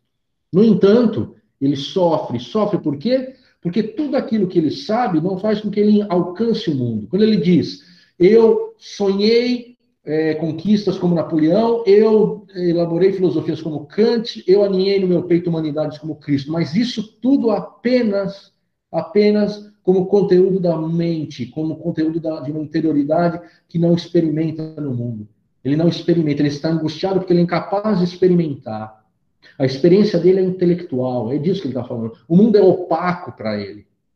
O que esse, esse heterônimo sente é uma profunda angústia, que no caso de Montaigne, que também percebe o mundo opaco, se transforma não numa angústia, mas em uma, em uma tranquilidade, uma, uma sabedoria de aceitar que de fato o mundo é opaco e ele só aparece, o mundo só aparece para mim com a experiência que eu tenho dele. Por isso que nós não devemos nos limitar ou favorecer demasiadamente o aspecto intelectivo, por assim dizer, o racional. É como se o Álvaro de Campos fosse um sujeito que do, é, doente da racionalidade, doente da racionalidade, e que precisa desesperadamente sentir o mundo. Quem conhece pessoa, quem conhece Álvaro de Campos, deve perceber isso, talvez, esse anseio por uma experiência real no mundo, que não passe pelos escaninhos da razão.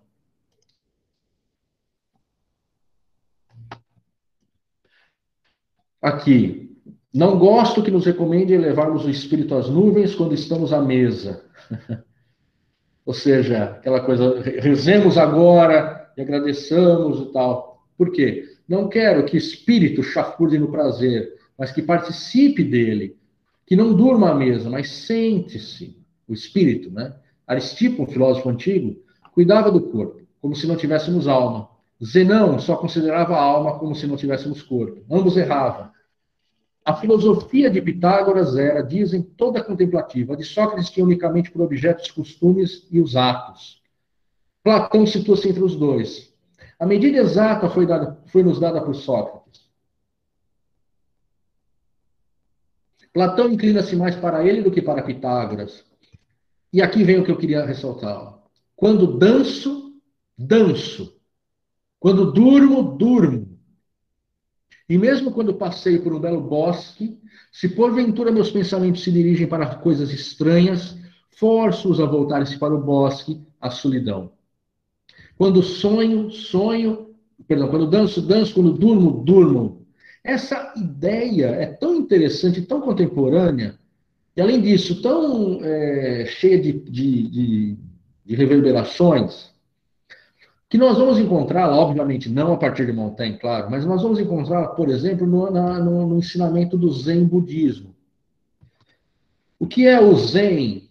O que é o Zen budismo é, é respondido, foi respondido como sendo o seguinte: o, o Zen é quando estiver comendo, coma. Quando estiver dormindo, durma. Quando estiver trabalhando, trabalhe. Quando estiver andando, ande. Ou seja, esteja presente inteiramente onde você estiver, fazendo inteiramente aquilo que você está fazendo. De novo, é um apelo para que não nos, nos cindamos, não sejamos divididos entre o corpo e a alma, a mente e o corpo, a consciência e a nossa materialidade no mundo. Então, quando danço, danço, quando durmo, durmo. Essa é a expressão forte do pensamento de Montaigne, não se projetar no futuro. E, essa, e esse trecho, aproximando-nos do final da aula, esse trecho é muito, muito alentador, ele nos dá alento. Quando nós lemos Montaigne dizer, dizemos, passou a vida na ociosidade, ou então, nada fiz hoje. Aí Montaigne pergunta, não vivestes então? Pois essa é a ocupação mais fundamental e ilustre. Se ao menos, direis, houvesse dirigido grandes empresas, teria mostrado minha capacidade. Não soubesses então dirigir a vossa vida? Tereis, nesse caso, cumprido a mais bela das tarefas. Passou a vida sem fazer nada, mas não viveste? Cada uma de vocês, cada um de vocês que está me ouvindo agora, ao pensar, meu Deus, hoje eu não fiz nada que prestasse. Hoje eu não fiz nada, não li os textos, é, não, não trabalhei como devia trabalhado, não lavei a pia, né, não lavei a, os pratos em cima da pia. Montaigne diria, mas não viveste? Não viveste, de fato? Você não soubesse dirigir a vossa vida? Não estivesse, não estivesse presente onde você estava? Ou seja, viver é a grande tarefa humana. Viver.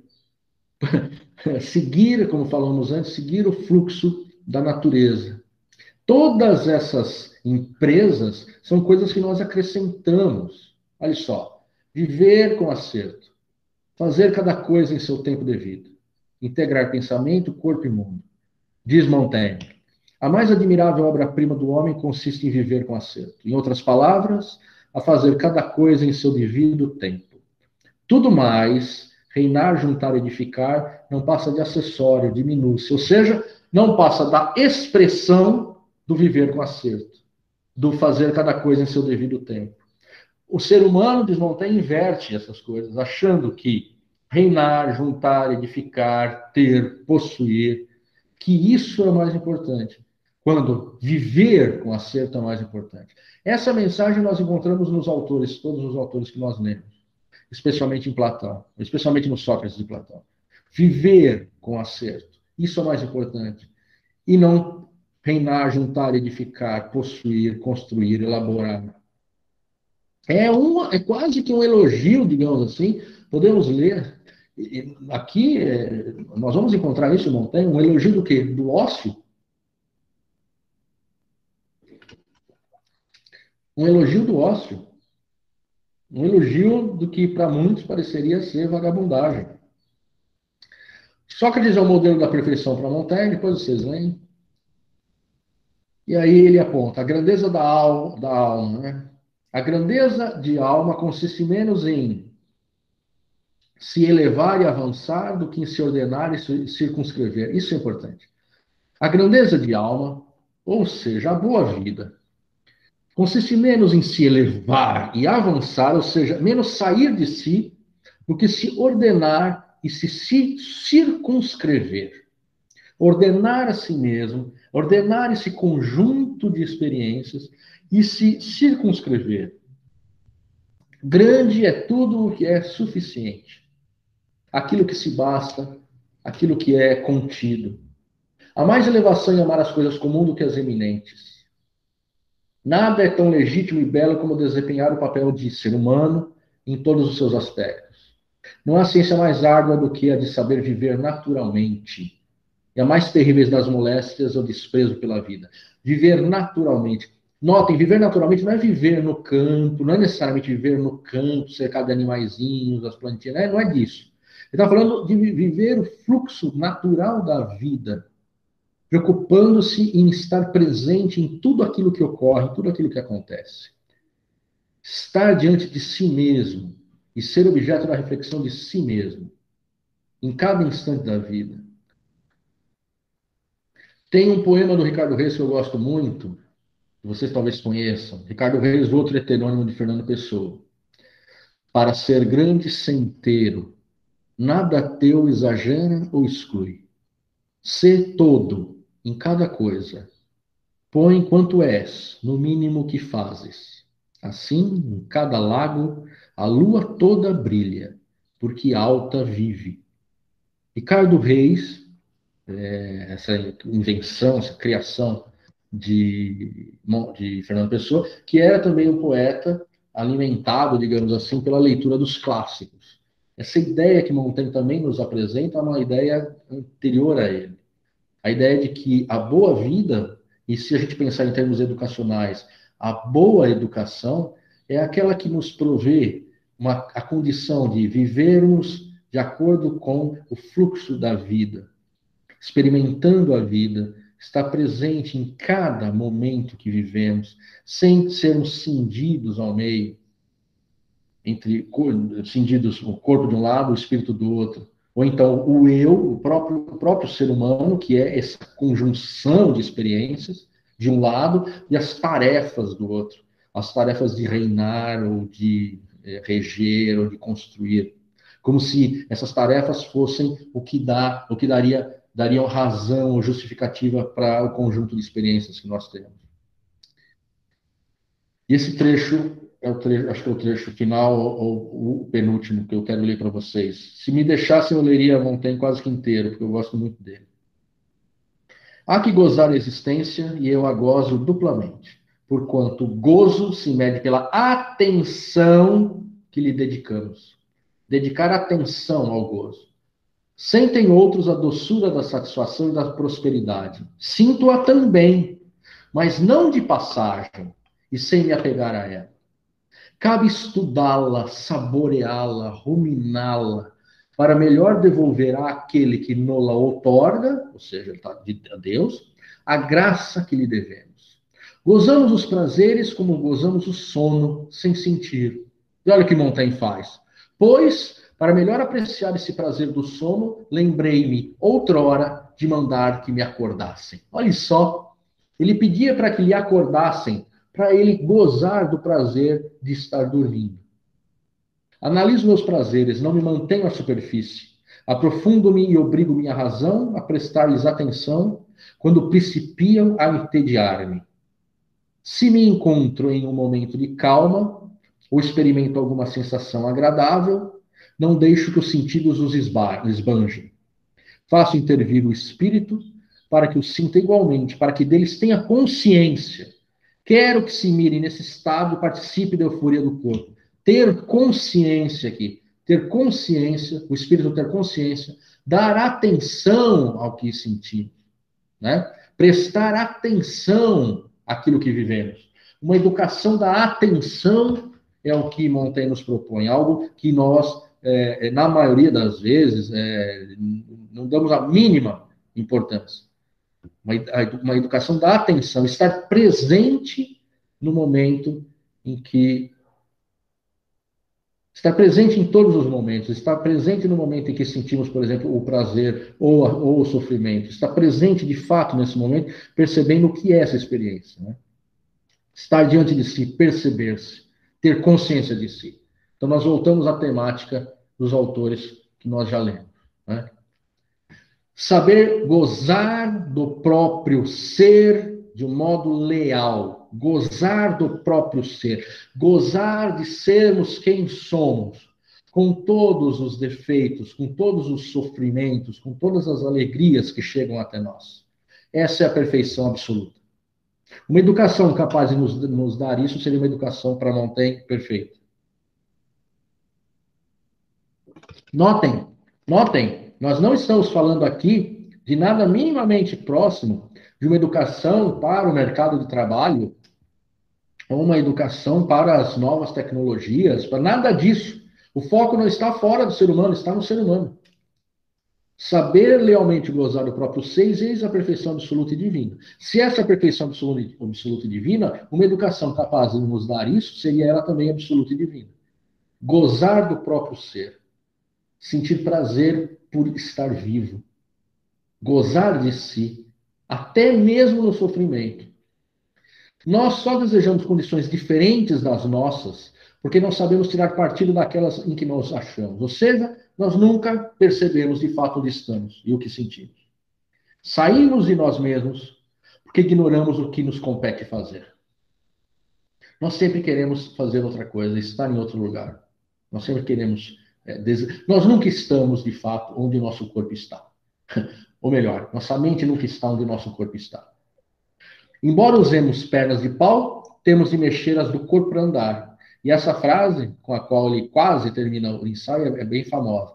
É, e é com o traseiro que nos sentamos no mais alto trono do mundo. Ou seja, ainda no mais alto trono do mundo, nós nos sentamos com a nossa bunda, com o nosso traseiro.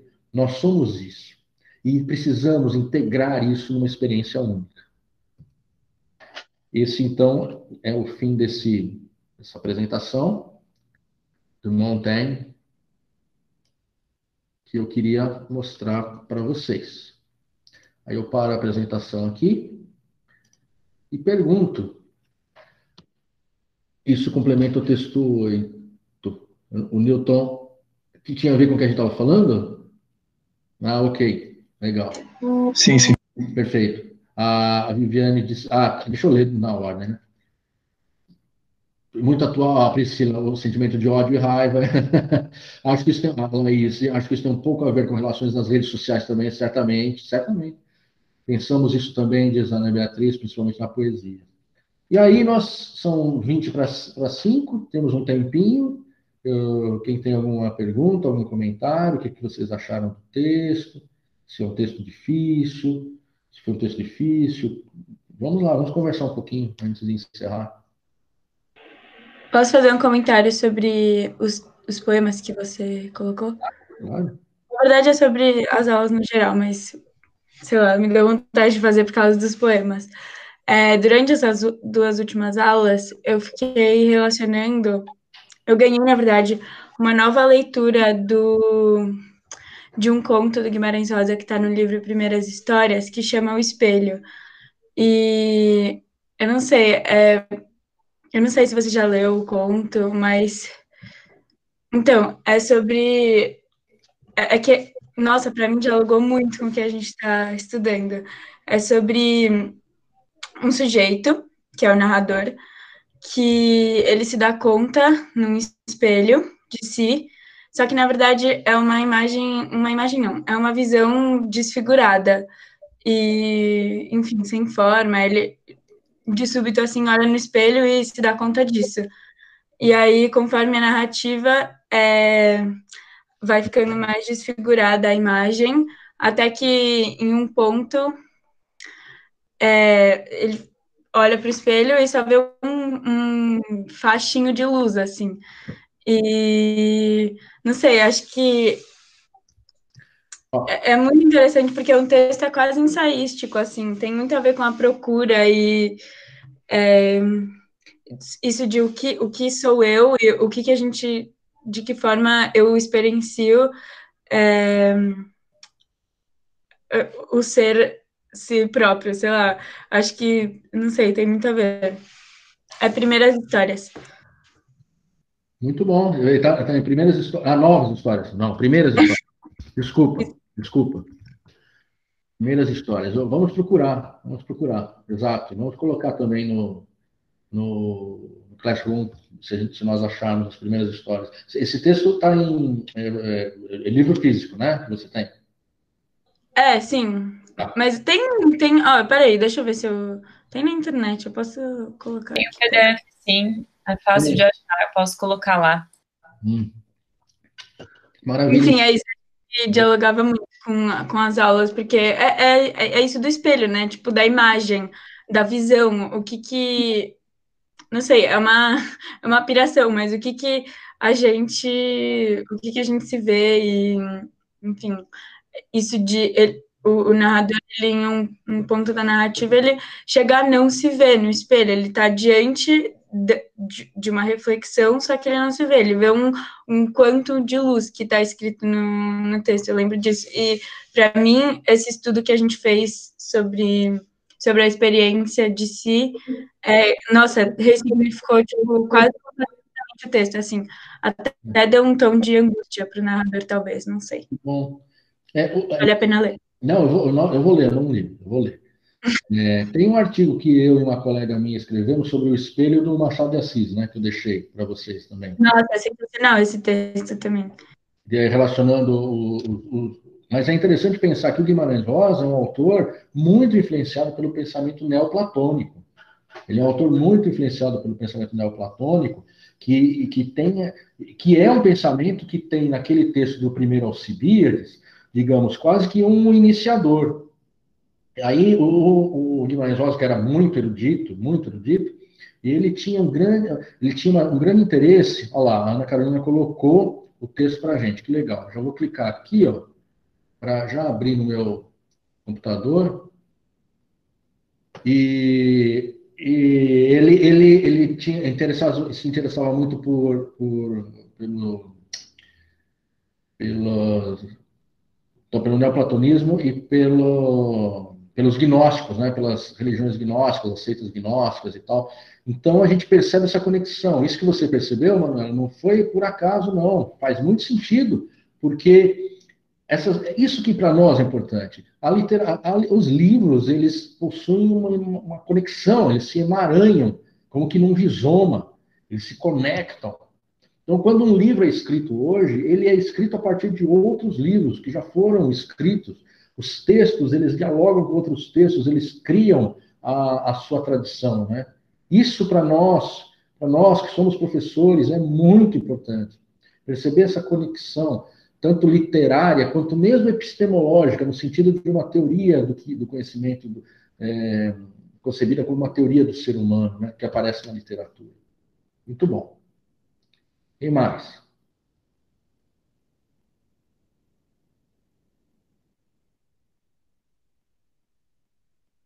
Vocês estão aí? Ou é tudo, é, tudo só o avatar, tudo feito?